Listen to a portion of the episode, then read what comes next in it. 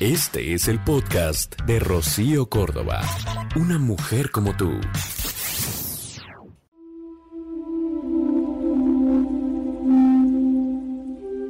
Muchas veces intentas complacer a los demás.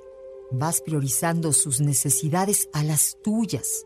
Y en el camino te olvidas de ti mismo. Detrás de la pasividad o de no saber poner límites a los demás, siempre estás en el miedo. La palabra asertividad implica ser consciente de tus necesidades, saber defender lo que sientes y piensas con respecto a los demás. Constantemente se confunde con empatía, con imponerte al otro o con ser extremadamente sincera.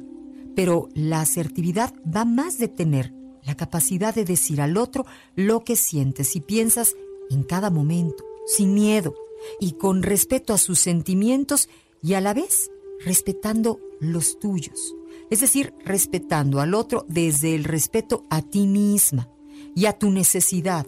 Yo sé que suena como si fuera una difícil ecuación.